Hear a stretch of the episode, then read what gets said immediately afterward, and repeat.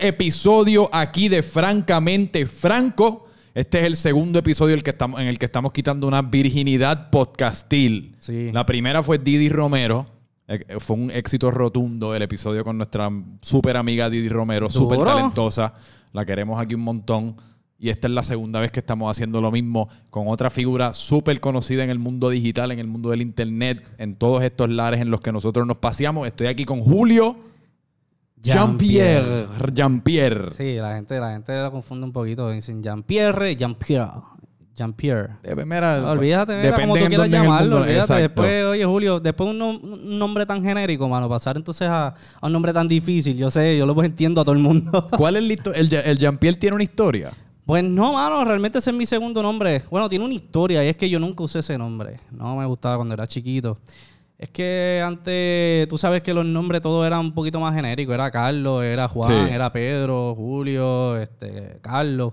Pero al momento de, de- de yo poner Jean-Pierre era como que, "Acho, yo no me atrevo a usar ese nombre, se escucha bien raro. Pero que una, es una conversación que yo estaba teniendo el otro día porque yo creo que los nombres que son genéricos ahora, en o sea, en el futuro, ponle en, en 40 años, vamos a tener unos nombres genéricos completamente nuevos. Yo creo, sí, yo creo que van a volver los nombres que eran genéricos antes, van a volver, porque van a entrar en lo que es vintage. vintage. Ah, diatre. Le quiero poner a mi hijo Carlos. Ah, y está volviendo ahora mismo. Yo tengo un pana que le, le- le puso a su hijo Sebastián.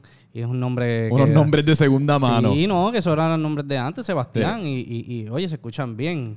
Pero es que Sí. yo creo que los nombres, por ejemplo, los nombres genéricos de hoy día, por, Claro. por decir Julio, Carlos y Julio, Julio, y Juan. Luis y lo que fuese, entonces todos esos nombres genéricos se ponen viejos y se convierten en Don Julio, Eh. Don Carlos y Don Luis. Entonces, Exacto. la gente joven, tú no le quieres poner a tu hijo un No, nombre de viejo, así que pues entonces ahí surgen nuevos nombres genéricos y, pasa, y se repite el ciclo. Sí, pero ahora va a pasar entonces Don Yandel, Don Omar, sí, tú sabes que...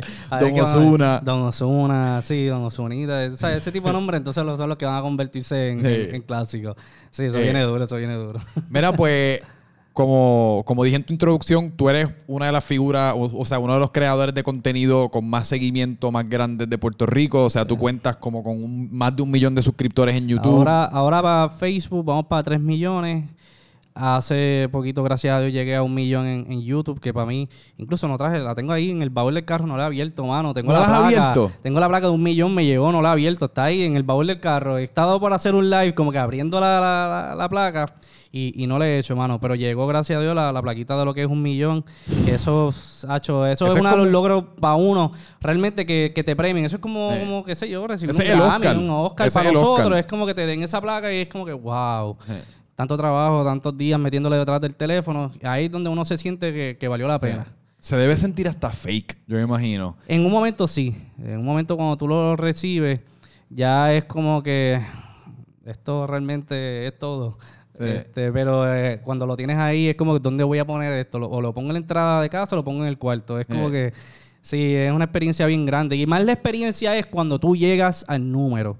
Porque una vez tú llegas al número ya tú sabes que realmente va a llegar el, el- el premio. Es como que esperar. No es, no es como que por sorpresa. Mira, te llegó esta placa. Ahí que, ahí que sería más la emoción. La emoción es cuando tú llegas al número y dices, lo logré. Después no, después se tarda tres semanas y ya se te va la emoción. Ah, ok, al fin la tengo ya. Sí, pero a lo que me refiero por fake es que a veces uno empieza en estas jornadas de crear contenido, pues en, pues en mi caso, pues uno empieza el podcast, uno empieza lo que es Freak Media, etcétera, etcétera. Y uno empieza como algo tan insular porque estamos aquí creando este podcast y somos tú y yo nada más. O sea, yo no sé cuánta gente lo va a consumir, pero aquí somos tú y yo nada más. Exacto. Que, ah, y me imagino que cuando tú creas video eres tú y tu teléfono, que son Yo experiencias tan insulares y es uno mismo que pues, uno nunca se imagina que lo que uno está creando, lo, o lo- uno tiene las esperanzas de que llegue, pero uno nunca se imagina que actually va a llegar. Sí, mano, y, y, y más cuando tú sabes que hay gente tan, tan talentosa, de Sí. verdad, porque tú te rodeas de tantas personas que hacen una comedia bien brutal, saben improvisar, otras personas son músicos, que tú dices, wow, lo que ellos hacen, sinceramente, se merece eh, cosas grandes. Y entonces uno a veces también como quiera le quita mérito a lo que uno mismo hace. Y uno dice, mira, tú estás haciendo algo que la gente le gusta. Y si la gente le gusta es porque lo necesita. Y si la gente te ve a ti y, y te ha dado lo que tú tienes hasta el momento es porque realmente le hace falta. Ellos se sienten identificados. Y si alguien se siente identificado con lo que tú haces, pues entonces vale. Tu trabajo vale. Y mucha Sí. gente pues no, no lo ve así. A mí me pasó. A mí me No, y pasó. es, y es una yo me conversación. sentía mal. Yo me es una mal. conversación que yo estaba teniendo literalmente la semana pasada. Porque me levanté un día y no sé, uno de esos días que uno se levanta con preguntas existenciales, como que uno casi como haciendo un check-up de dónde uno está parado, hacia dónde uno va, qué es lo que estoy haciendo, etcétera, Sí, etcétera.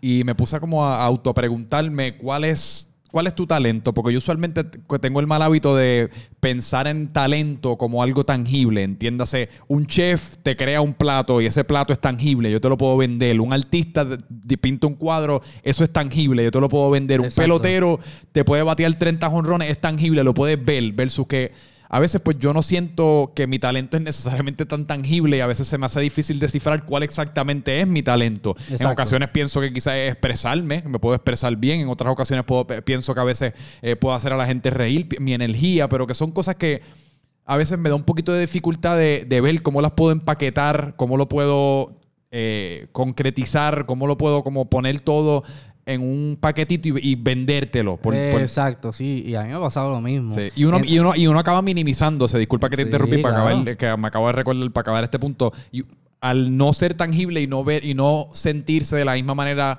que el talento que uno ve en estas otras personas, pues uno acaba autominimizando de lo que uno es capaz.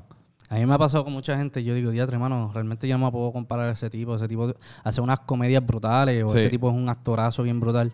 De momento yo me pongo a pensar como que, eh, espérate, ven acá, yo, yo sé hacer este edición, yo sé grabar, yo sé este hacer este Es tipo que de mímicas que, y, y expresiones que casi nadie sabe. Eh, yo, yo sé yo sé hacer tantas cosas que cuando empiezo a juntarlas una por una, yo digo, espérate, esta persona no sabe hacer ninguna de estas cosas, no sabe manejar una red social, no sabe eh, bregar con lo que es edición, no sabe to- retocar fotos, no sabe hacer... Sabe que tú vienes a ver realmente qué son los talentos Sí. que tú tienes versus los que tú estás intenta- intentando de comparar, porque tú coges y estás comparando solamente una cosa, porque tú no puedes hacer lo que él hace, no quiere decir que tú no tengas unos talentos. Y ahí es como que donde choca y tú caes en cuenta, mira, realmente estás haciendo algo y tienes los diferentes talentos que realmente sí puedes como que expresar y, y, Y eso, y eso es un buen punto porque a veces uno piensa en el talento como el producto final. Exacto, Como, ah, pues mi talento es el podcast que ya tú estás escuchando ahora mismo.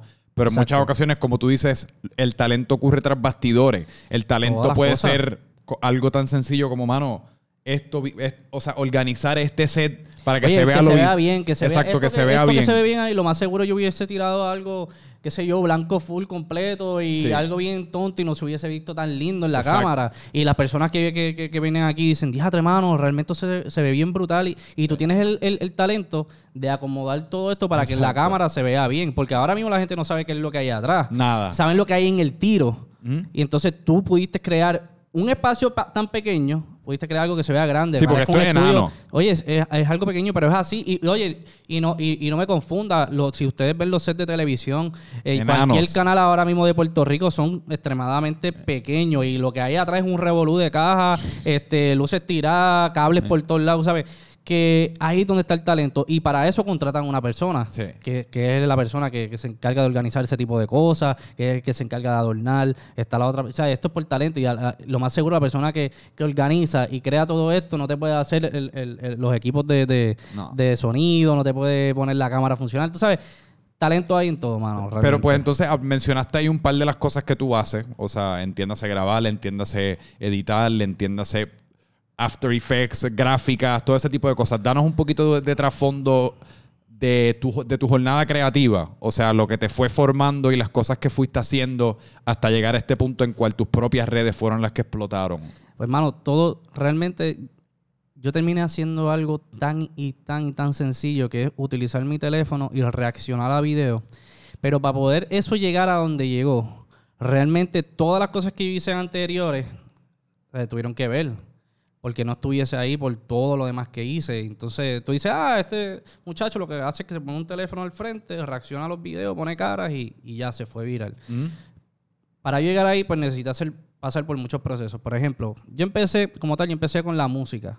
Para este momento donde estaban todos los artistas, todo lo que eran los reggaetoneros, que eso era para los tiempos de Joel y Randy, Alexis y Fido, Sí. que todo el mundo quería ser cantante. Esos son los primeros, ahí es donde primero empieza a, a, a- a- ser artista, a tú quieres ser un artista.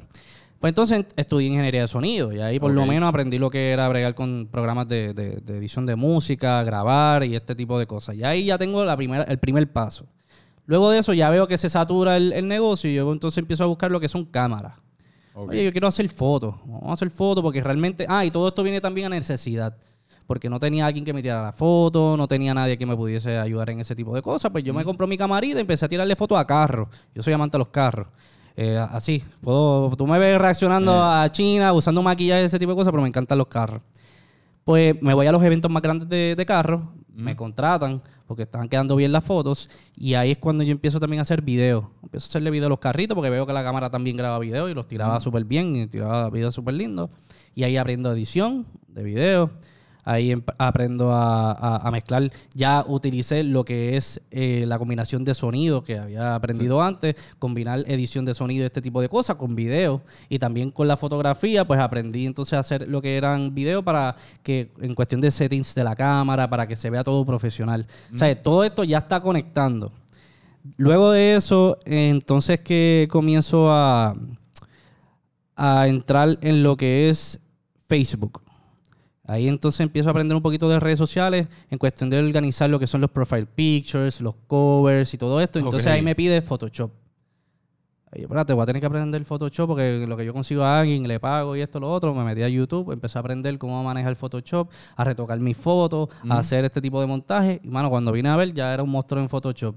Después de ahí, para saltar algunos pasitos, vamos a, voy, a, voy a ir directamente a, a Molusco. ¿Cómo es que yo entro entonces conecto con Molusco? Este, yo le escribo a él por Facebook.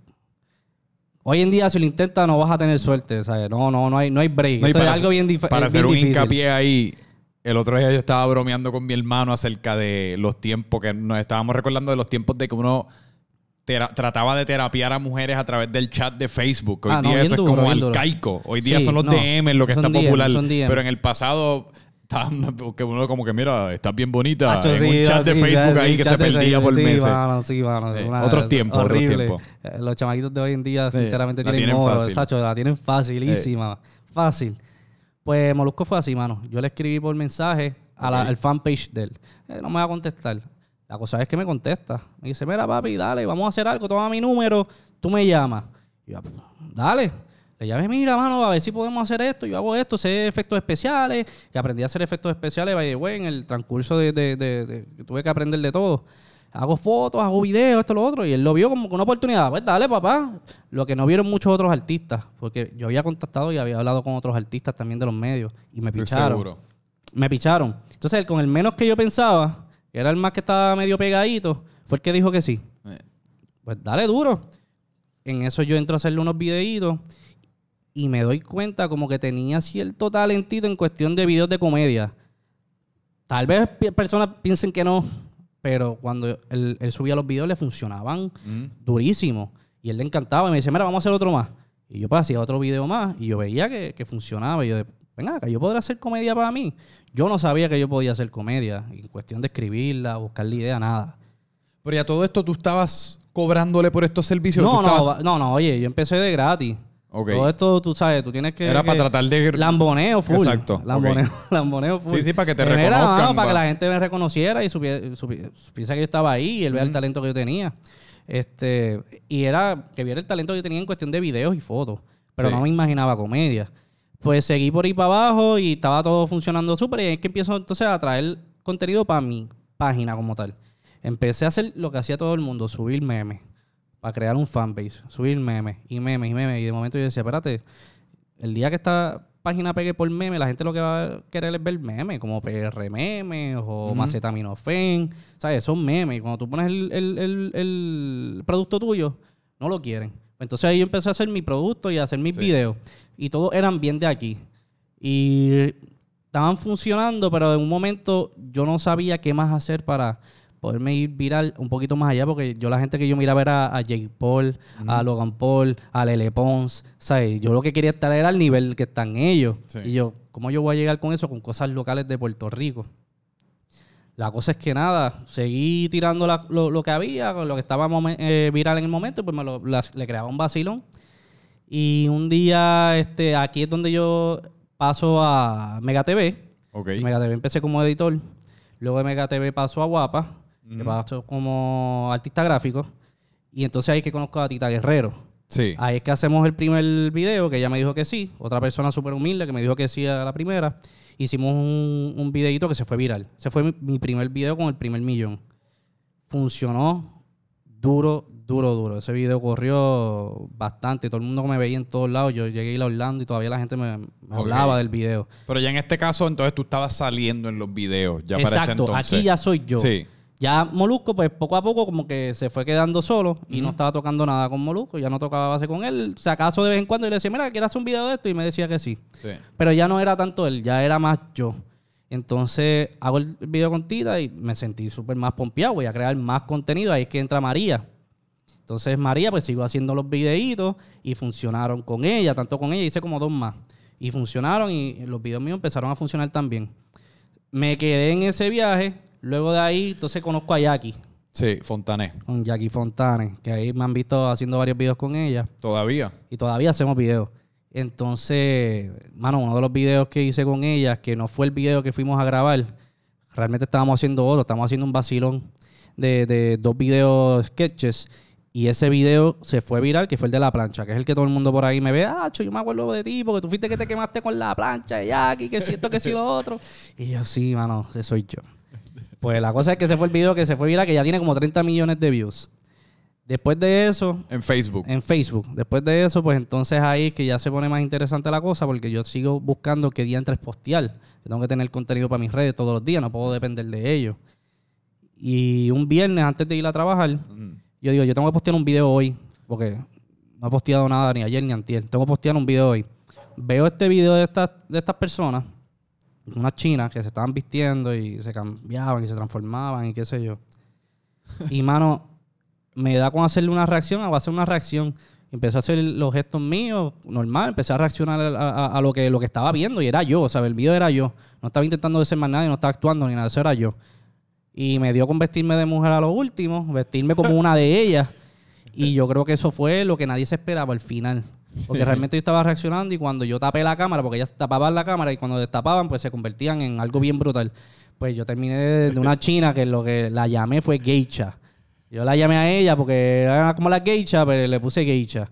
Entonces, mano, eso fue el boom cuando la experiencia más cabrona de toda mi vida ha sido Sí. ese video. Porque no fue por los millones de views que cogió, fue de la ¿Cuánto- forma... ¿Cuántos views tienes ya para que la gente... Ese va para 200 millones de views. 200 melones. Mira, de ese, fue, ese video fue el más visto en el 2018 en Facebook. En toda la plataforma. En toda la plataforma de Facebook. Ese De fue el cualquier video más- creador. Sí, a mí me contactaron de Japón. Me eh, hicieron un programa dedicado en Japón.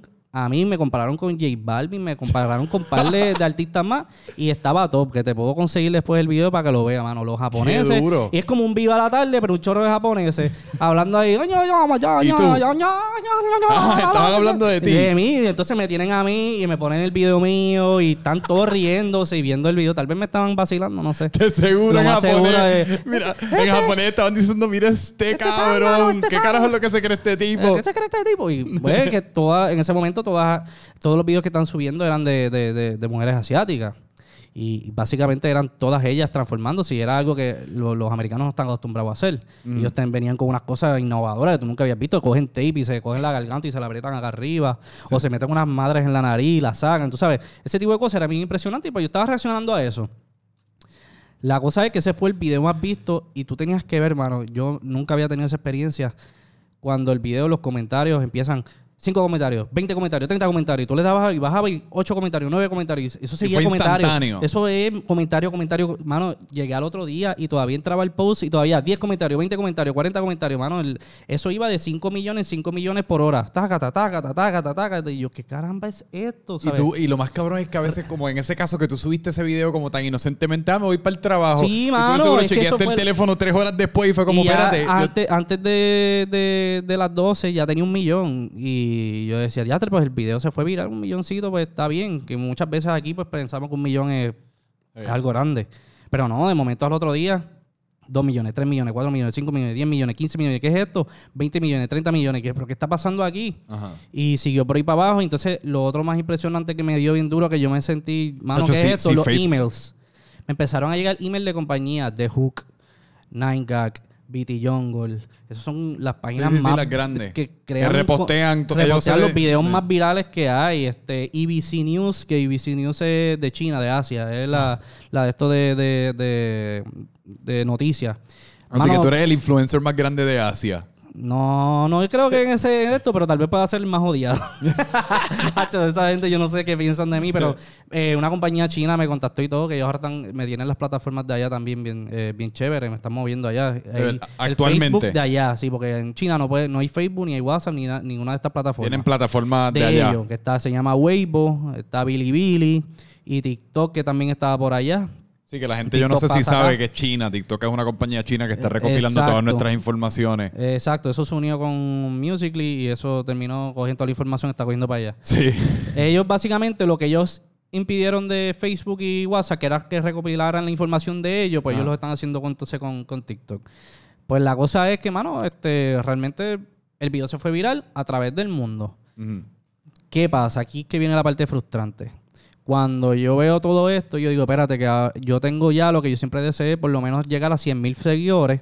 Por ese tiempo rápido llegó a 100 mil. Yo lo que tenía eran 20 mil seguidores y de momento llegó a 100 mil en nada. En Con dos ese o tres video. días, con ese video. A 100. Publicó mi segundo video, una comedia, un sketch de los que yo hacía. Y yo dije, "Bacho, ahora es que ahora puedo, todos estos videos que a mí me gustan, yo los puedo tirar aquí y, y a la gente le va a gustar. Ahí empezó a coger mil views, dos mil views. Y yo, wow, ¿qué es esto? De vuelta a la realidad. Eh, sí, One Hit Wonder es que, que le dicen, ¿verdad? Y yo, pues, mano, ahora sí que ese chavo. Ahí conozco a Rick Lax, que es un influencer bien famoso en las redes, que pegó por muchos años. de los Y- Estados Unidos. De los Estados Unidos. Que él estaba metido en un grupito donde hablaban todos los influencers como Q Park, eh, The Pond Guys, que son los que se van a, a tirar peo a la gente y la gente no se da cuenta. No, y Q Park es el, el asiático que canta. El en- asiático que canta en Nueva York. Exacto. Me Bad en público, por decir. Eh, Ozuna en público. ese es. Exacto, ese mismo. Este, pues me metió en el grupo de ellos y me dijo, mira, yo voy a coger ese video tuyo y le voy a dar más, más promo todavía, le voy a dar share en mis páginas grandes. Y yo. "Ah, pues dale. Pues el video todavía sigue creciendo más. Pero yo entonces sigo con mi contenido y no funciona. Y él me dice, mira, mano, si tú pegaste por esto, vete por esa línea. Inténtalo de nuevo, a ver cómo te va. Este, y yo, pues dale. Vuelvo a hacer otras reacciones, mano, y el video, págata, ciento y pico de mil views. Y yo, eh, rayo, espérate, que aquí es que está la cosa, aquí es que está la cuestión. Hago otro video más, millones y pico, dos millones, tres millones. Después empezó a subir a 60 millones, 50 millones, ¿sabes? Reacciones. de millones de, de Por eso, de pero los videos de views, reacciones, de los videos de reacciones, reacciones. de reacciones. Y esos son los videos que empezaron a pegar bien duro. Y yo dije, pues, entonces lo que esto la gente lo que quiere ver de mí es esto. Yo puedo tener talento en esto. Intenté calidad de cámara porque ya yo había aprendido a, a- a- a hacer cosas de cámara. Eh, y también aprendí a hacer sonidos brutales. Mm. Pero, mano, cuando yo hacía cosas buenas, lo que pegaba era un teléfono. Sí. Yo grabarme frente a- al teléfono y hacer algo bien Orgánico. orgánico. Y entonces es que yo me di cuenta que realmente no es el equipo, no es lo que tú tengas, ni todos los 20 talentos, es lo que la gente quiere de ti, ¿sabes? Si a ellos les gustan tus expresiones, haz cosas con tus expresiones. Si tú eres bueno, qué sé yo, comiendo, hiciste un video, se fue viral comiendo, ponte a comer y ponte a grabar videos comiendo. Es lo que la gente quiere. Y, mano, se siguió yendo viral y hasta ya llevamos dos años y ha seguido manteniéndose. En YouTube era otra plataforma que yo no pensaba tocar. Yo subía los videos por subirlos. Y un día yo veo que, que empieza a subir 100 mil seguidores, 200 mil seguidores, 300 mil seguidores. Y yo, a rayos, pues dame meterle acá también. Y así fue que creció YouTube. Eh, pero realmente mi plataforma dura siempre fue Facebook. Eh. Ahora es que estoy metiendo a YouTube y nunca me considero un YouTuber, hermano, ni un influencer. Siempre No. yo era content creator o creador de contenido.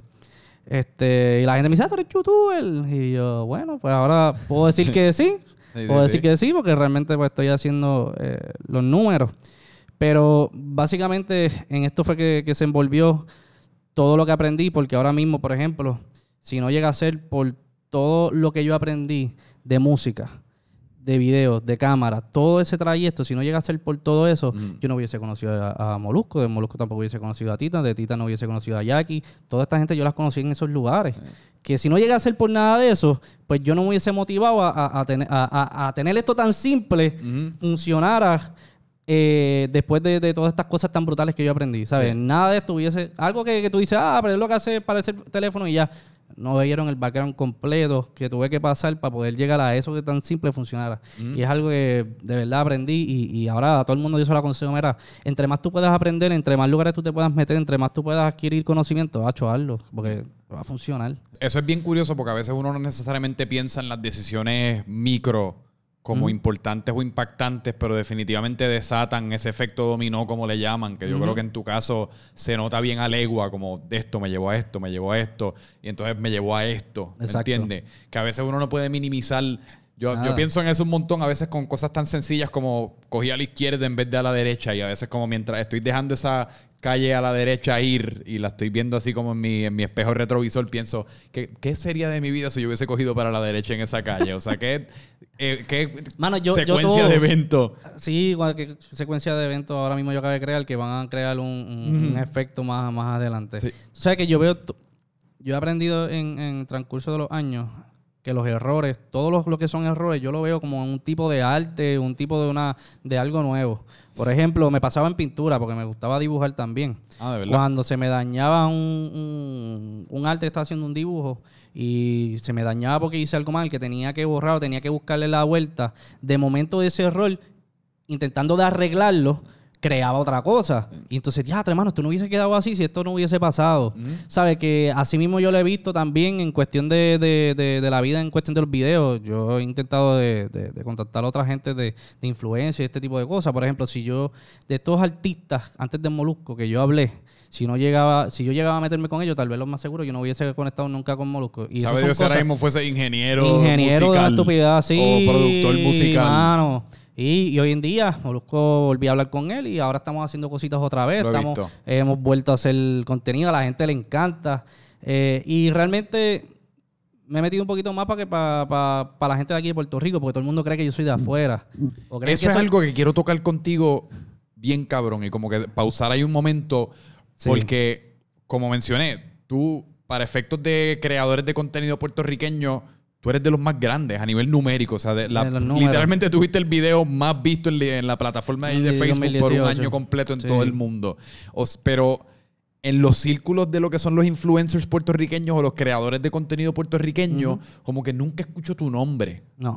y, hasta cierto punto hace sentido porque mirando tu plataforma y de la manera que tú la llevas, tú la llevas en inglés. En inglés o sea, tú la llevas claramente como tratando de apelar a un público un poquito más internacional. Tus videos tienen una índole un poquito más así como, no sé si americana o, mundial, ¿ves? Porque muchas de tus reacciones, tú ni, en muchas de ellas tú casi no dices ni una palabra. No, no, no. Es, es todo expresión facial. Y, eso fue una de las cosas que, me identificó, mano, que yo no hablaba. Que yo eh. podía hacerte un video completo sin decir una sola palabra. Y mucha gente me ve por ahí y me dice, ah, este es el Mr. Bean de, la nueva era, el nuevo, el nuevo Mr. Bean. Y todos los comentarios siempre son los mismos. Ese es el nuevo Mr. Bean de la nueva era. Y realmente por eso fue que ese contenido pegó tanto en Asia, en Europa, Francia, Rusia, eh, Estados Unidos, en Islas del Caribe, o sea, en todo el lado. Yo tengo gente de todo el lado. Y por eso fue que yo tuve que usar el inglés, porque sí, hay personas que pueden saber español, pero el inglés es un idioma que o los asiáticos a veces tienen que, aprender para poder vivir en Estados Unidos, o la gente del Caribe, Puerto Rico, Santo Domingo tienen que aprender para ir a Estados Unidos. Y es un y, las películas que hay, casi todas, muchas de ellas famosas son en inglés, son la gente las ve en inglés. El, inglés es un poquito más comercial para mí, para, para, poder llegar a, diferentes personas. Se me ha hecho difícil porque yo realmente no es que yo hablo inglés todos los días en casa ni por ahí. Pero de lo poquito que sé, yo soy de aquí, yo soy bien criollo, realmente lo mío es español todo el tiempo. Pero cuando voy para las redes sociales, pues para que el mismo mensaje le llegue a todo el mundo, intento de que sea en inglés. Y por eso la gente entonces empezó a confundir que creían que yo era de afuera. No, pero yo pensé que tú eras de afuera y me ven aquí a cada rato, pero tú, tú eres el muchacho que hace los videos de reacciones de la China, esto, lo otro. Y yo sí. Ay, pero yo pensaba que tú eras de allá afuera. Y yo sé que muchas personas a veces se me quedan mirando raro y dicen, no, no puede ser él porque no, no es de aquí de Puerto Rico. No, sí, cuando yo primero me topé contigo, que fue hace como un año, yo te diría que cuando yo, cuando yo empecé el podcast, que obviamente al empezar el podcast, y yo estaba, yo viví unos años en los Estados Unidos, me regresé a Puerto Rico, y pues al empezar un podcast, pero unos me di la tarea y me obligué como a, empaparme con todo lo que está pasando aquí, quiénes son las personas que están haciendo qué, y quiénes, quiénes están rompiendo, quién, ¿me entiendes? En todos los distintos sectores, y pues en una En una de estas como que wormholes, como le dicen del Instagram, pues me encontré con tu profile porque fue por Instagram donde originalmente Exacto. te encontré. Y, mano, me tomó un poquito de tiempo descifrar exactamente como, espérate, él es puertorriqueño, pero vive aquí. Fue, no, no fue hasta como que te vi en los videos de Molusco y de Jackie, te vi como pues afiliado a personas que yo sé que claramente están aquí, Exacto. que pues pude, pude como que empezar a poner esas piezas del rompecabezas una con la otra. Y no, y, y fue así, realmente, ya tres, poco a poco eh, la- las personas de aquí pues me han ido conociendo por ese tipo de contenido. Pero realmente donde pegó, todos los videos pegaron fue allá afuera. Y entonces, por partes, pues me sentí súper bien, porque realmente yo lo que quería era llegar al nivel donde está Lele Pons, Le Logan Paul, que son gente de afuera, son que me reconozcan y me vean en, en- en cosas de allá. Este, pero en parte también pues me llegué a sentir un poquito mal porque pues aquí en Puerto Rico pues realmente no tienen ni idea de a dónde he podido llegar y básicamente de lo que ahora mismo tengo y Que lo te que he frustra logrado. un poco. ¿Ah? Te frustra un poco. Realmente sí, realmente frust- eh, frustró, frustró un poquito. Frustra. Sí, sí, un poquito porque realmente pues eh, uno cuando hace este tipo de cosas pues le gusta que la, la gente sepa, mira, lo pudo lograr y más gente cercana. Pero realmente los que se dieron cuenta fueron los de allá afuera. Aquí en Puerto Rico, pues no, la mayoría de las personas no saben. Ahora sí, ahora un poquito más. Ok. Pero es más allá afuera. Sí, yo me imagino que ahora también en estos últimos par de meses que has estado creando más contenido, en- por ejemplo, Aquí. en la página de Jackie, en la página de Molusco, en tu página con ellos, que ya pues... Sí, y pues de, la la, de la misma manera que yo me topé con tu página de Instagram, estoy seguro que un montón cuando- de gente... Y cuando digo que, que, que echamos un poquito, es porque a veces, ah, tú eres muchacho que, que sale con Jackie, ¿verdad? Que tú haces los videos con Jackie. O, Mira, tú eres el muchacho que hace los videos con Molusco. Es como que Eh, tengo mi contenido. sí. Yo tengo, yo he hecho mis videos, no lo has visto. y pues ahí es como que tú dices, ya, en pues en no gran sabes. medida, ellos de la misma manera salen contigo, porque cuando se trata de plataformas sociales, Ah, no, claro. tú tienes plataformas sociales más saludables que las de ellos. Eh, si, uno, digo, si, uno, si uno hace un scope overall, ya, o sea, si uno factoriza el Aquí, YouTube, el- y aquí es donde, donde se diferencia un poquito, por ejemplo, la yo Molusco, si yo llego a comparar las redes, que no puedo comparar jamás y nunca las redes de Molusco con las mías, yo puedo tener más followers que Molusco ahora mismo. Yo los tengo. Pero ¿qué pasa con Molusco? Que Molusco tiene más seguidores fieles a él. Aunque muchos de ellos lo siguen por, yo no sé, por, por envidia, yo no sé por qué lo siguen, porque de verdad que le tiran pantalones. Pero a él tiene más seguidores fieles que los que yo tengo ahora mismo, porque yo tengo de muchos países diferentes. Puerto Rico es una... eh, Molusco es, es básicamente un artista Sí. de Puerto Rico. La gente, la gente que lo sigue aquí es... Puede tener un millón, pero son un millón de personas que... aquí, de que aquí. tú la sientes todos los La días. sientes todos los días y son fieles a él. Y eso es algo brutal de bueno. Sí, pero yo, creo que también diferente. en el caso de él eso se trata porque Molusco está al aire cinco horas al día. Oye, todos los días. Y las personas Y es literalmente parte- construyen una rutina de día alrededor de escuchar al Molusco en su carro, que es uno de los momentos más íntimos Exacto. que una persona tiene. Soy yo y tú y yo, Exacto. brother. Estamos aquí, Molusco, estoy contigo. Y pues yo creo que la lealtad viene más de es eso. parte, ya, ya él es parte de la gente de, de, Sí, él es de parte de la Rico. cultura, Ya él es parte convirt- de la, de la Sí. cultura. Y es como la con- Comay, cuando el Comay está en su momento ya era parte de, de- de nosotros, los chamaquitos, de llegar a tu casa y ver la Comay y poner verle ahí en el televisor puesto la Comay. Básicamente él se ha convertido en eso. Y pues bien, por eso es que yo digo, yo no puedo jamás y nunca comparar las redes mías y tú dices, ah, pero tiene más, más seguidores que, que él. Mira, no, mano, no es lo, jamás y nunca es lo mismo. O sea, No, y eso es la algo que yo- calidad, eh, aquí donde está la calidad de seguidor. Ahí- eso es algo que yo estaba hablando con el Tony. Me imagino que sabes quién Claro es el que Tony. sí, ¿no? el duro, mano. una de las sí. personas más buenas gentes que he conocido y he tenido aquí en el podcast. Incluso el Tony, yo te puedo decir que además de Natalia Lugo, que fue una de las personas que también incluso no se me puede quedar, ella fue una de las primeras que me dijo que sí, hice unos videos con ella, me acuerdo del Titanic, pero ahí yo no, yo no salí en los videos con ella, yo simplemente le, le ofrecí y lo producí, quedó súper brutal, de verdad que la gente se rió un montón. Eh, el Tony es el segundo influencer de Puerto Rico, el cual yo conozco de hola y hablamos y este tipo de cosas y intercambiamos palabras, pero fuera de ahí no, no he tenido como que la oportunidad de hablar con otros influencers y llegué a intentarlo, pero muchos de ellos como que o no me, nunca me contestaron para atrás, nunca quisieron colaborar y, y eso fue otras cosas que me motivaron también y perdona que te, que te haya puesto el stop No, no, tranquilo. que, que a seguir con las cosas que yo seguía allá afuera, porque en Puerto Rico lo que yo noté fue un poquito, en cuestión de los influencers, que no se apoyaban.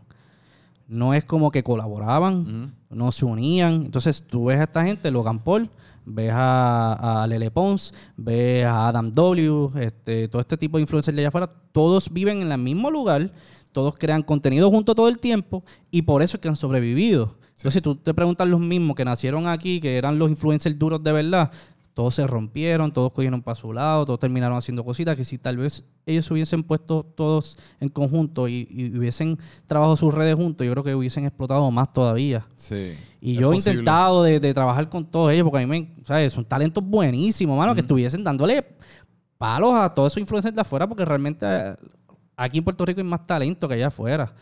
Yo lo que creo, yo lo que he visto es que en la, yo lo que he visto en la, por lo menos en esa cultura en específico, es que yo siento que mucho más que en otras, se, se dan un sentido de autoimportancia un poquito demasiado temprano en lo que viene siendo su jornada creativa o de, entre comillas, influencer. A lo que me refiero es que ya llevas dos meses, pusiste dos o tres fotos que cogieron un poquito de seguimiento, quizás tienes una cara bonita, cogiste 10 mil seguidores y ya tu página casi como que cambia y empieza a, entonces a, tú en- a dar ese sentimiento de que tú como que aterrizaste a algún sitio. Cuando, brother, llevas Todavía. dos meses poniendo tres fotos, no has cobrado ni un chavo Todavía. y ya tú estás actuando Y como me- si el mundo te debe algo. Que yo creo que hay mucho ese sentido de autoimportancia Pasa, pasa y se pierde, cuando entonces uno aterriza en eso, entonces se pierde un poquito esa necesidad y esa hambre de seguir creando, que seguir seguir. creciendo, que es la que sí tienen esos influencers de los Estados Unidos que tú estás mencionando ahora mismo. Esos son Ridículo. chamacos que toda- ya están en la meca, en el tope, son Mano, multimillonarios y, y crean contenido todavía Todos los días. Todos los días. Estos chamaquitos te crean un sketch o lo que fuese una vez al mes y lo Sí. promueven como si fuese Star Wars. Sí. No, que son la última cosa, mano. Y, y- Digo, y, y- no lo- y- yo no lo digo desde un punto de vista, yo no estoy criticando, cada cual hace lo que hace lo que hace. Yo simplemente estoy ofreciendo pues, un, un comentario. Sí, Porque yo, yo- tampoco, yo yo lo- no soy ese tipo de, de- de persona que es como que, ah, para el carajo los influencers, mano. No, mano, yo sé que al contrario, yo los veo y si ellos un día, cualquiera, cualquiera de ellos, que, yo- que son, son buenos porque son un montón, quieren inventar, mano, yo los, de verdad, yo me sentaría a ayudarlos y aconsejarles y decirles que, porque hasta más que ellos pueden saber por, por, por, por, por el tiempito que llevan, pues yo los seguía muchos de ellos. Y, pero vi como que se aguantaron esa parte, espérate, vamos a coger negocios, vamos a hacer anuncios, incluso a mí me, ofrecieron muchas cosas para hacer anuncios, yo les tenía que decir que no. Y era uno, por lo que volvemos a lo de ahorita, porque yo no sabía cuánto yo podía valer para una, un- este, una, Una marca, compañía, de una marca, o una panadería, un liquor store, lo que sea que yo fuese a promocionar, yo no sabía cuánto yo podía valer para eso y eh, prefería decir que no, o simplemente no quería tampoco meter marcas porque yo quería llegar mucho más arriba y cuando yo estuviese ya establecido, pues entonces yo poder vender algo. Hay personas que, oye, con mil, mil quinientos, dos mil followers ya están vendiendo un anuncio. Sí. Y tú dices, ya te, ¿cómo ya te lo haces? Y el anuncio lo que le coge son, qué sé yo, este 200 likes, 300 likes, pero lo porque es vendieron. difícil. Porque saben venderlo. Pero al fin y al cabo, se Hablando ahí. de talento, eso es un talento. Y Eso, es un talento que yo no Y necesariamente venderte. tengo. Yo no lo tengo. Hacho, No. yo no lo tengo. Yo con lo mismo que tengo, a- teniendo lo que tengo ahora mismo, yo llegar a una compañía y decirle, "Hacho, yo tengo tanto, yo puedo hacer esto, lo otro, te va a salir en tanto. A mí se me hace difícil. Sí.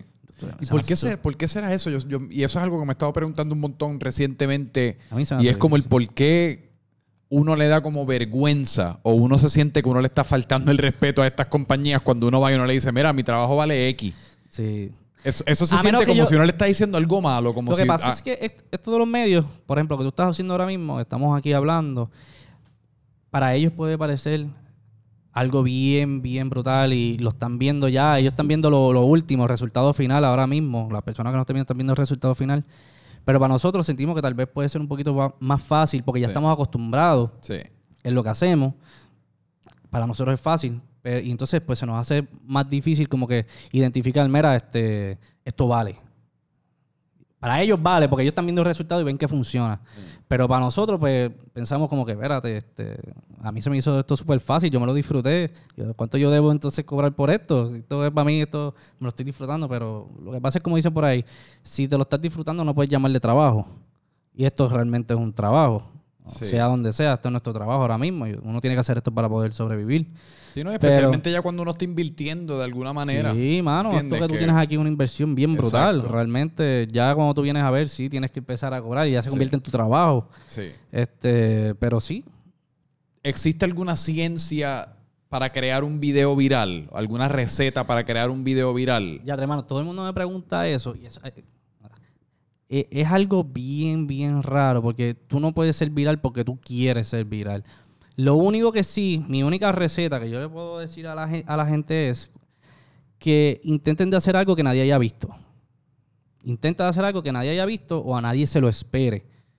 Realmente yo creo que esa es la- la- la cuestión más grande que, que- que te puede funcionar. Yo escuché algo no hace mucho y me tuvo mucho sentido que este chamaco, ¿sabes quién es Gary Vee? Sí. Pues este chamaquito le pregunta a él, mira Gary, yo tengo tantos seguidores en, en- en Facebook, en Instagram, pero yo necesito explotar más, pero ya yo no sé cómo mejorar mi contenido. ¿Qué yo puedo hacer ahora para que sea el próximo paso y pegue bien brutal? Entonces le dice, ¿tú quieres que yo te diga realmente qué? Pero tienes que coger la, la- la- la- lo que te la contestación mía, la tienes que coger seria. Le dice, no, no, dime, dime, dale, que yo quiero saber porque yo quiero, yo, o sea, yo quiero pasar mi, mi contenido al próximo nivel. Bueno, te voy a decir un secreto y lo voy a decir aquí por primera vez. Y yo dice así, mamá, antes, ah, chores que, papi. Viene el, el tipo y dice, tú lo que vas a hacer es que vas a crear algo que tú pienses que no va a funcionar. Ok. Crea algo que tú entiendas que eso no va a funcionar. Y el chamaco se quedó, ok. Y él, sí, mano, porque la gente no se lo va a esperar. Entonces, lo más seguro, ese contenido que tú entiendes que no va a funcionar es lo que te va a llevar al éxito, como me pasó a mí. Yo pensaba que las cosas que me funcionaban eran los sketches, todo bien grabado, todo este tipo de cosas. Y entonces cuando vine a ver el video que yo hice, que realmente pensaba que no iba a funcionar, porque era una, ¿sabes? Para mí yo lo eh, con- consideraba como que nadie quiere ver mis expresiones, nadie quiere ver este eh, una muchacha maquillándose. Fue el video que tuvo éxito. Y cuando él dijo esas palabras, yo dije, diablo, es verdad. Eso mismo es. Sí. Y tienes que crear algo que tú pienses que no va a funcionar. No intentes de hacer lo mismo que ella hizo el otro. Si tú estás viendo que... ah, espérate, que la tendencia ahora mismo es irse a cantar allí en público como está haciendo Q-Bar. No, mano. Ya la gente está acostumbrada Ya a ver eso. Ya eso está hecho. Ya está él. Ya está él. Y no es que no copien. Tú puedes copiar y mejorar.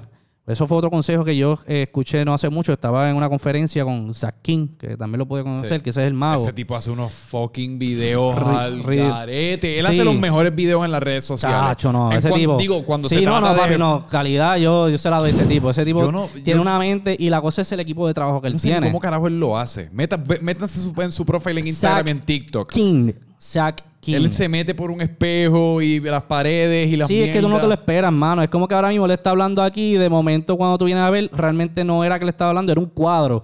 Y tú, es una estupidez así que sale, mano, una paja mental que yo no Pero sé se dónde... ve perfecto. Son efectos de sí, película. efectos, efectos de película. Y muchas, eh, ahora mismo muchos anuncios y muchas películas lo llaman a él para que él cree ese tipo de cosas. Sí. O sea, el tipo está bien pegado.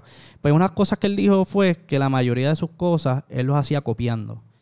Que tú te puedes pasar horas y horas y horas y días intentando de crear un video, un solo video original Ajá. cuando ya tú pudiste haber creado 20 videos durante toda la semana a través de una copiándote de algo o mejorándolo. Por ejemplo, tuviste la foto de, de esto que está aquí. Vamos a ver, este producto que tú tienes ahora mismo aquí, esta lámpara, la lava lamp. Yo me voy a copiar de esto mismo. Yo lo que voy a hacer es que un video que yo voy a crear donde yo voy a hacer esta cuestión que está aquí adentro. Me voy a meter dentro de una piscina, la voy a llenar de, de gelatina y voy a meterme ahí adentro y yo voy a hacer la cuestión que está dando la- vuelta. Ya sé, una buena idea. Es una buena idea, ¿verdad? ya hay un video viral. Pues la cosa es que eso es lo que él hace. Y si ve una foto, por ejemplo, un meme, él coge ese meme y lo hace realidad. Una foto que por accidente cogieron un meme que estaba corriendo por ahí, que el meme, no sé, un ejemplo, está un perrito volando así porque brincó por un trampolín, sale el perrito volando con unas gafas, pues él coge y entonces hace que el perrito en un video, que el perrito con unas gafas, que las gafas cayeron de tal lado, ¿sabes? Él copia ese contenido Sí. y, y te crea algo. Y lo mejora. Y lo mejora, pero eso es para poder crear contenido todos los días, porque por ejemplo, nosotros tenemos que tener contenido todos los días. Y si tú esperas un- una semana para buscar algo bien original, para que después venga y no funcione, ahí es que viene el, el- el- el- problema. Y por eso es que realmente este tipo de consejos, es lo que te puedo No, y dar es ahora un tremendo mismo. consejo porque yo soy uno que en muchas ocasiones me martillo la cabeza tratando de conceptualizar cosas originales, cosas graciosas originales, Exacto. fotos originales, cos- pendejas originales, aunque sea un storycito pendejo, pero que sea algún pensamiento original que yo no haya visto por ahí. Como que siempre me ha dado como esta cosita de, de replicar algo, pero en- eso ha resultado que yo pase semanas sin postear, que me esté rompiendo el cerebro, cuando a veces es como tú dices, y al copiar algo y hacerlo, o sea, hacerlo tuyo, Hacerlo tuyo. tú empiezas a estimular la parte creativa tuya y eso es otra conversación que siento que aquí estamos como eh, retomando un montón de las conversaciones random que estaba teniendo últimamente y se trata de que yo en un momento dado de mi vida yo veía la creatividad Mm. como, como esta cosa mágica que venía así, como que te- se- de la nada se te metía por los oídos y llegaba un momento de inspiración mágico y uno tenía que esperarlo, que no había manera de autogestionarla. Ajá. Pero he aprendido a través de personas como tú, el otro día de mi amiga Bianca, de Macetaminofen, de hecho, fue una de las personas que primero me iluminó acerca de esto, de la importancia de tú literalmente sentarte y decir, por estas próximas dos horas yo voy a fucking crear un video. Ahora mismo no tengo idea de qué carajo va a ser el video, pero yo me propuse y lo voy a crear, aunque me tenga que copiar de algo, aunque, me tenga- aunque sea una mierda, pero yo voy a autogestionar un momento creativo ahora mismo. Porque si uno espera ese momento de, de epifanía, pues puede que uno esté esperando meses. Hacho, no, y, y- y realmente es, así, mano. Y, y si tú quieres tener un video que funcione, lo que tienes que hacer es simplemente intentar de buscar o una idea que ya esté creada, ya esté ahí, copiarla, hacerla tuya, tu estilo, mejorarla, obviamente no vas a hacer lo mismo. O intentar de hacer algo que nadie haya visto, que tú entiendas que vaya a funcionar. Por ejemplo, el video que me pasó con Jackie, es algo que no, no había corrido por ahí todavía en las redes sociales, que fue un tipo zángano, que ese soy yo, que se quemaba con la plancha. Nadie se lo esperaba. Es algo que nadie, todo el mundo creía que simplemente iba a ser una nena planchándose el pelo y ya, y el tipo iba a ponerse a bailar y ya, pues nadie se esperaba la parte que del accidente. Y si tú vienes a ver todos estos videos que se han ido virales, todos, todos, todos, que salen a diario, un video nuevo viral, es algo que tú no habías visto antes. Es algo que Tienen pasó un y tú no final te inesperado. un, un final inesperado, es algo que tú no te esperabas. Cualquier, o sea, cualquier cosa que tú busques viral, siempre el, el- el- el- dato de lo que es común es eso, que tú no te esperabas que iba a pasar. Y es fucking, es difícil, brother, porque estamos aquí sentados hablando acerca de esto, pero a la hora de hacer algo inesperado o hacer algo distinto y como que jalar ese gatillo creativo, como quien dice, es fucking difícil porque lo más fácil es recrear ya lo que uno está viendo. Que digo que, que estamos hablando de eso como una herramienta viable ahora mismo, No, y- pero y- hacer cosas inesperadas Y como tú no las has visto, pues tú no sabes cuál va a ser el resultado. Lo, lo safe, lo seguro es postear lo que ya tú has visto. Exacto. Y no, y la cosa es que otra cosa que me di cuenta a través de mi contenido, que fue algo que realmente yo no pensé que nunca me iba a funcionar, era ser yo. Sí. Yo no me gustaba ser yo porque cuando yo subía los videos que subía o las fotos que subía, yo, coño, más verdad que me veo feo con cojones poniendo esta cara. Diablo, que, pero qué horrible, ¿no? Yo no ¿Sabes que normalmente cuando vamos a tirarse una foto y le pasa mucho a las mujeres, que si no, diablo, que fea salía ahí, no la voy a subir, voy a cambiar. Y nos ah, pasa este es el nos- ángulo perfecto, hacho, aquí me veo súper brutal. Y lo que no queremos admitir los hombres es que nos pasa a nosotros también. Nos pasa la misma Sí. mierda, ¿sabes? Los pasa, tiramos una foto, hacho, no, ahí, ahí yo me veo bien pero malo. diablo, me veo feo con Me cojones. veo bien feo. Sí. Pues, hermano, nos pasa lo mismo. Pues entonces en este video fui yo.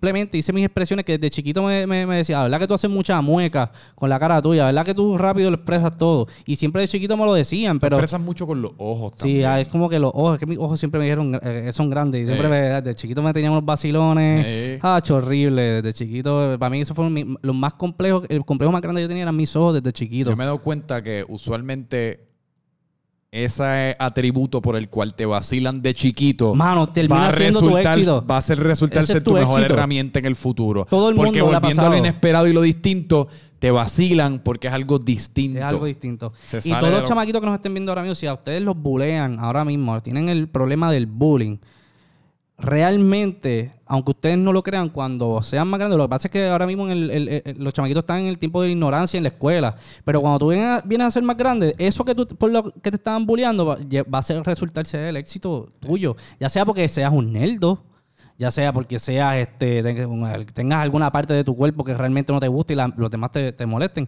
A mí me molestaban por mis ojos, me decían, diablo, tú vienes arrebatado a la escuela. Yo todavía no sabía ni qué era la droga.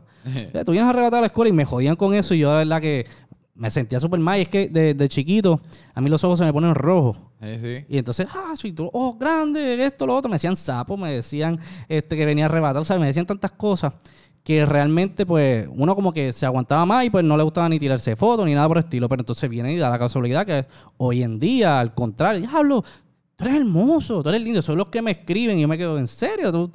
Y, y- Ah. y ese feedback, ese, ah, ese es otro dato que ese feedback tú no lo recibías con tus panas, con tus familiares, con, con tu gente. Cuan- eso es una de las cosas que yo también le digo a la gente. Sal de la gente que son panas tuyos. Si tú quieres hacer algo, hazlo. Empieza a agregar gente nueva. Que para que tú veas que la- lo que la gente pensaba que, que- que- que no funcionaba en ti, Mm. realmente es bueno. Mucha gente de afuera y que empezaron a decir, me encanta lo que tú haces, diatre, me encanta cómo te estás vistiendo. Y empecé a vestirme bien loco en las redes sociales. Eh. Y la gente le encantaba. Los panas míos, diablo, ¿verdad que tú te ves bien anormal? ¿Qué carajo te pasa? ¿O qué es eso que tú estás haciendo? Estás haciendo ridículo. Ujú. Y entonces hoy en día ya es diferente. Ahora no. Ya, lo verdad que te quedó brutal el nuevo video. Ahora ya cambió la percepción de, de todas las cosas malas que decían. Ahora todo es bueno. Eh. Y entonces muchas veces, por ejemplo, yo soy bien pana tuyo.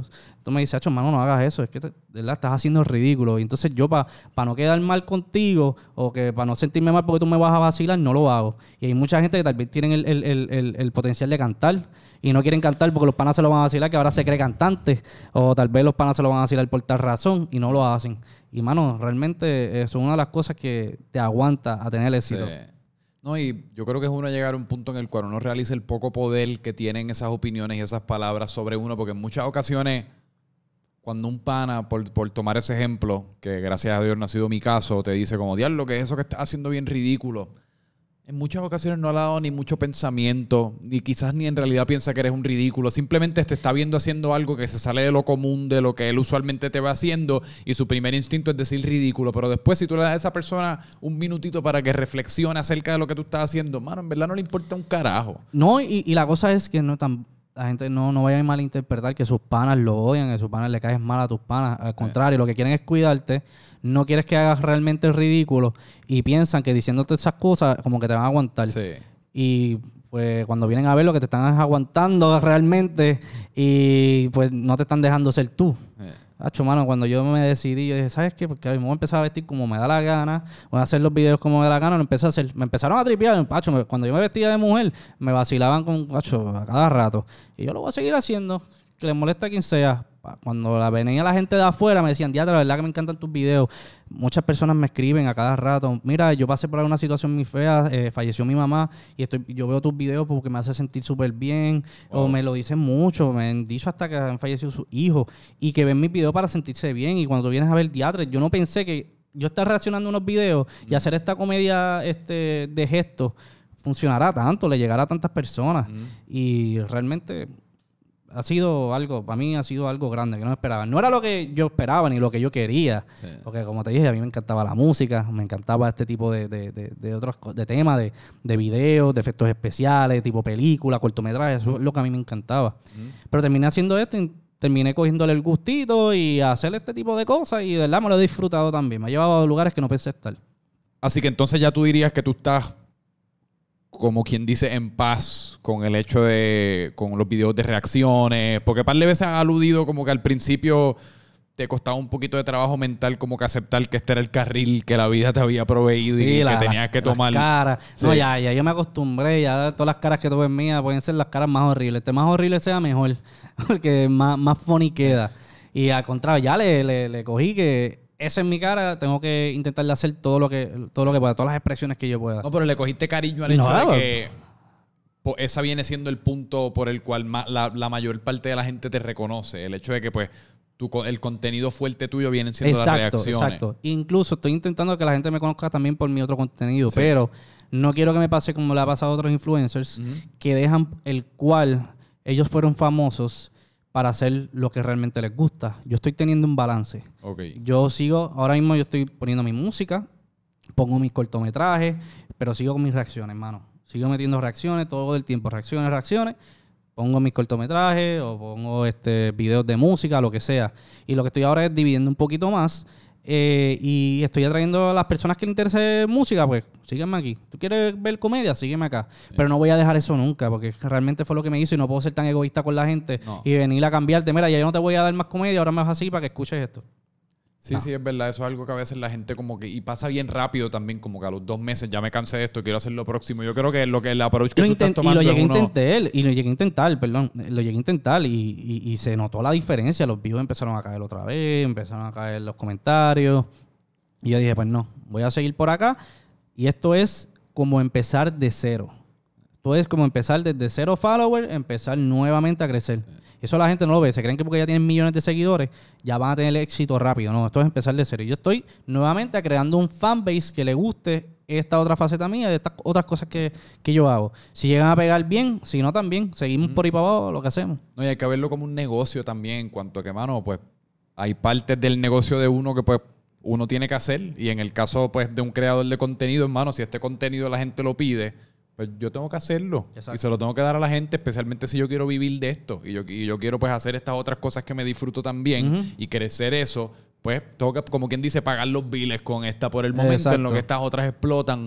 Y es algo que yo creo que me ha parecido súper interesante acerca de tu historia. Es como que siempre en todas las paradas y en todas las cosas que has hecho, has aparentado tener como una mente bastante estratégica y de negocio desde el principio. Con que todo lo que, con que la mayor, la mayoría, la mayor parte de las cosas que has hecho las has hecho con una intención. Eso mismo da el principio de colaborar con Molusco, colaborar con Tita, buscarte aquí, aprender, moverme. Espérate, todo el mundo está ya tirando fotos, yo me voy a mover perfectos especiales. Como que siempre Exacto, sí, has siempre estado busqué. buscando una manera de diferenciar las reacciones. Espérate, Sin darme cuenta, esto. sin darme Exacto. cuenta, una cosa me lleva a otra, realmente, sin darme Sí. cuenta. Sí, después cuando uno mira para atrás hacia la vida que uno ha vivido, cosas como que uno le puede atribuir eso, quizá- aunque quizás en el momento uno no lo estaba mirando de esa manera. No, si hoy en día todo lo que tú ves en mis redes, profile pictures, eh, co- photocovers, todo lo que tú veas en mis redes soy yo. Yo me hago mis diseños, mis videos musicales los hago yo. Sí. O sea, todo lo que son efectos especiales, todo, todo lo hago yo. Sí. Y cuando vine a ver todo lo que hice atrás, hoy me sirve porque si yo no hubiese aprendido todo ese tipo de cosas, ahora mismo estuviese pagándole a otras personas para que hagan todo eso y lo difícil que porque no es pagar, porque al contrario me gusta darle trabajo a otras personas, Sí. es que lo que tú puedes hacer ahora al momento, porque nosotros las redes sociales tenemos que hacerlo ahora al, Al momen- momento. al momento, yo tendría que entonces aguantar ese video, buscar a alguien que me pueda crear este flyer, o me pueda crear estas animaciones para este video, este tipo de cosas, y entonces ya eso lo puedo hacer yo. Y, y realmente mi, mi- mi- mi futuro ahora mismo es, que es lo que yo quisiera, reunir muchos eh, eh, creadores de contenido y ayudarlos a ellos a crecer. Ok. Y poner ahora mismo mi compañía de, de, de, de, de- de esto mismo, de influencers, y, y- y poder mover más contenido a otras personas, porque yo no veo que yo voy a, vaya a seguir haciendo mi contenido el resto de mi vida. Yo quiero también ayudar a otras personas que están en el mismo lugar que yo, que no sabían cómo pasar el próximo paso. Ya yo tengo 100 mil followers, tengo 500 mil followers. ¿Qué yo hago con esto? ¿Sabes? Porque llega un momento que tú te estancas. Y entonces ahí empiezas a buscar ayuda, empiezas aquí y allá, empiezas a inventarte otras cosas. Y cuando tú vienes a ver, ya dejaste de, de- de- de- de concentrarte en lo que realmente empezaste desde el principio, Sí. que fue en crear contenido. Y lo que estás buscando ahora son negocios. Y cuando vienes a ver, te caes. Y quiero ayudar a ese tipo de personas. Ese es mi, como que mi fin. Por el momento, pues estoy creando mi contenido, pero mi fin es ayudar a otros influencers más y, y- y hacer que, que- que su contenido pues también se conozca a través del mundo.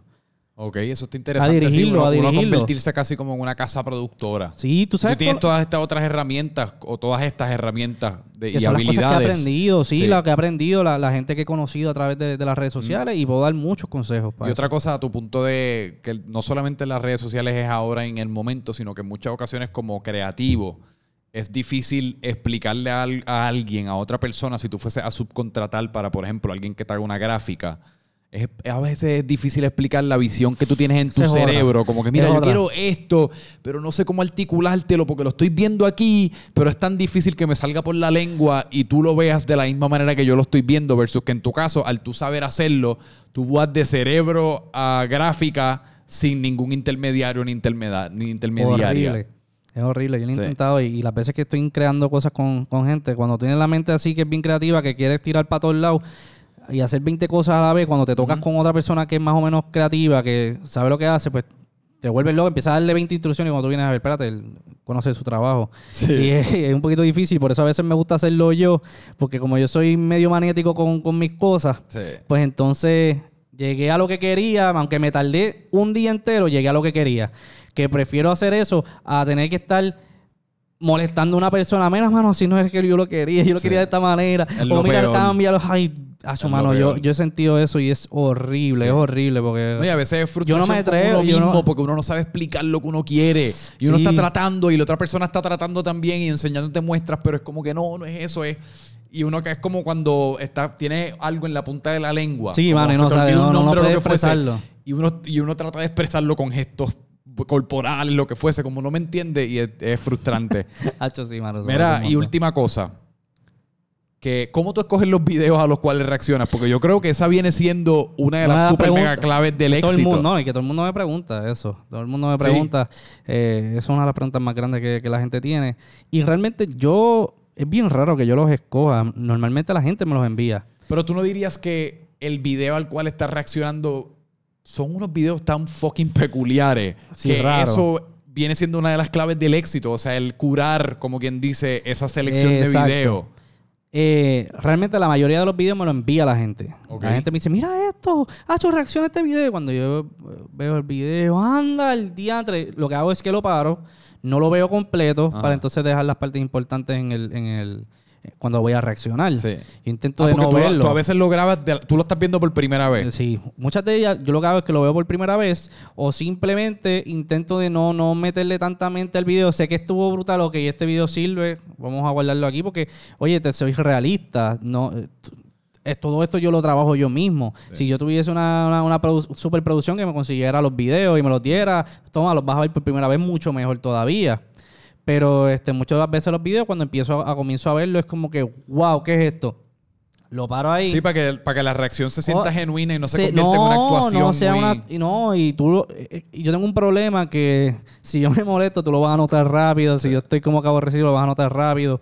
Y la gente, obviamente, si no me impresiono por el video, lo va a notar súper rápido. A mí se me nota todo. Cuando estoy cansado, todo se me nota. Y es por eso, por las expresiones que tengo. Pero sí, eh, así es que llega, la gente me los envía, me los envía al inbox, mano, me- me- o me taguean.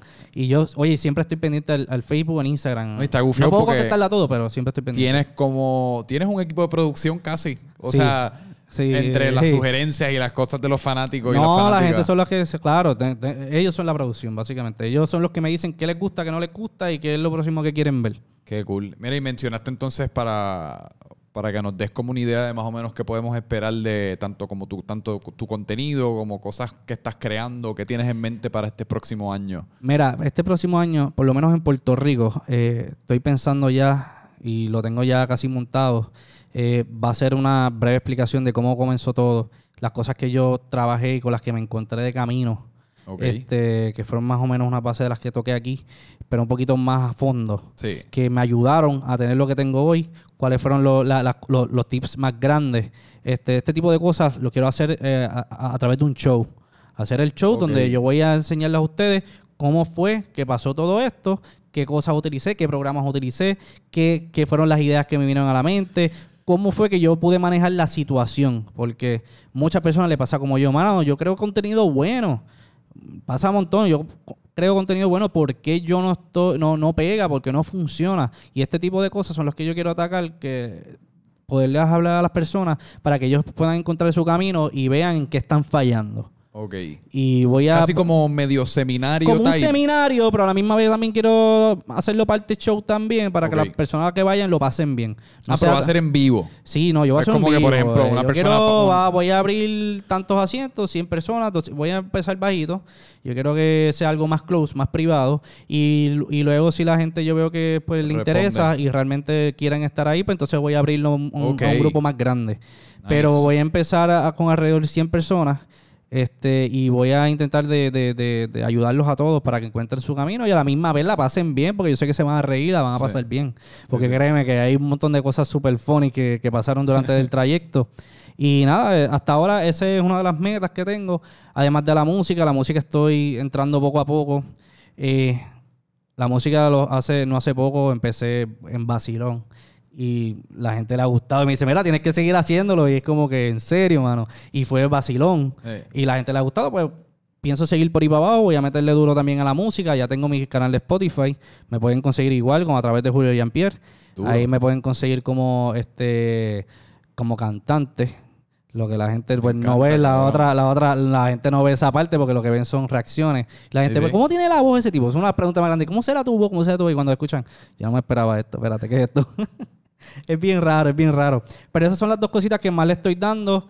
eh, más videos y, mano, seguir para allá afuera porque ahora mismo estoy eh, viajando mucho para eh, seguir este colaborando con influencers de afuera y seguir trabajando con ellos y seguir creando cosas, mano. El video tú lo viste, no sé si viste el de Ozuna, que el de Sí. Ozuna, la gente le encantó ese video ya por 10 millones y eso fue realmente una oportunidad que me dio, dale, vamos a reaccionar y reaccionó conmigo y que, se, que, que el tipo se haya puesto para eso, para mí eso significó mucho porque yo he hablado con gente que son no son ni, no llegan ni a los tobillos en cuestión de, de- de fama y me han dicho que me, me- me- han rechazado. Y un tipo allá arriba que te diga eso. Lo más grande ahora mismo. Y mano, y no sé, ya es la más de más de la segunda vez que me pasa, siempre como por Molusco me pasó, un tipo que estaba tan arriba me dice que sí, entonces los que están más abajo me, me, me ignoran. Es para que la gente vea que realmente no se pueden frustrar por eso. No, y eso Sigan, es una de las claves sigan. del éxito de esas personas en gran medida. El estar Claro. dispuesto a colaborar. Claro, la mundo.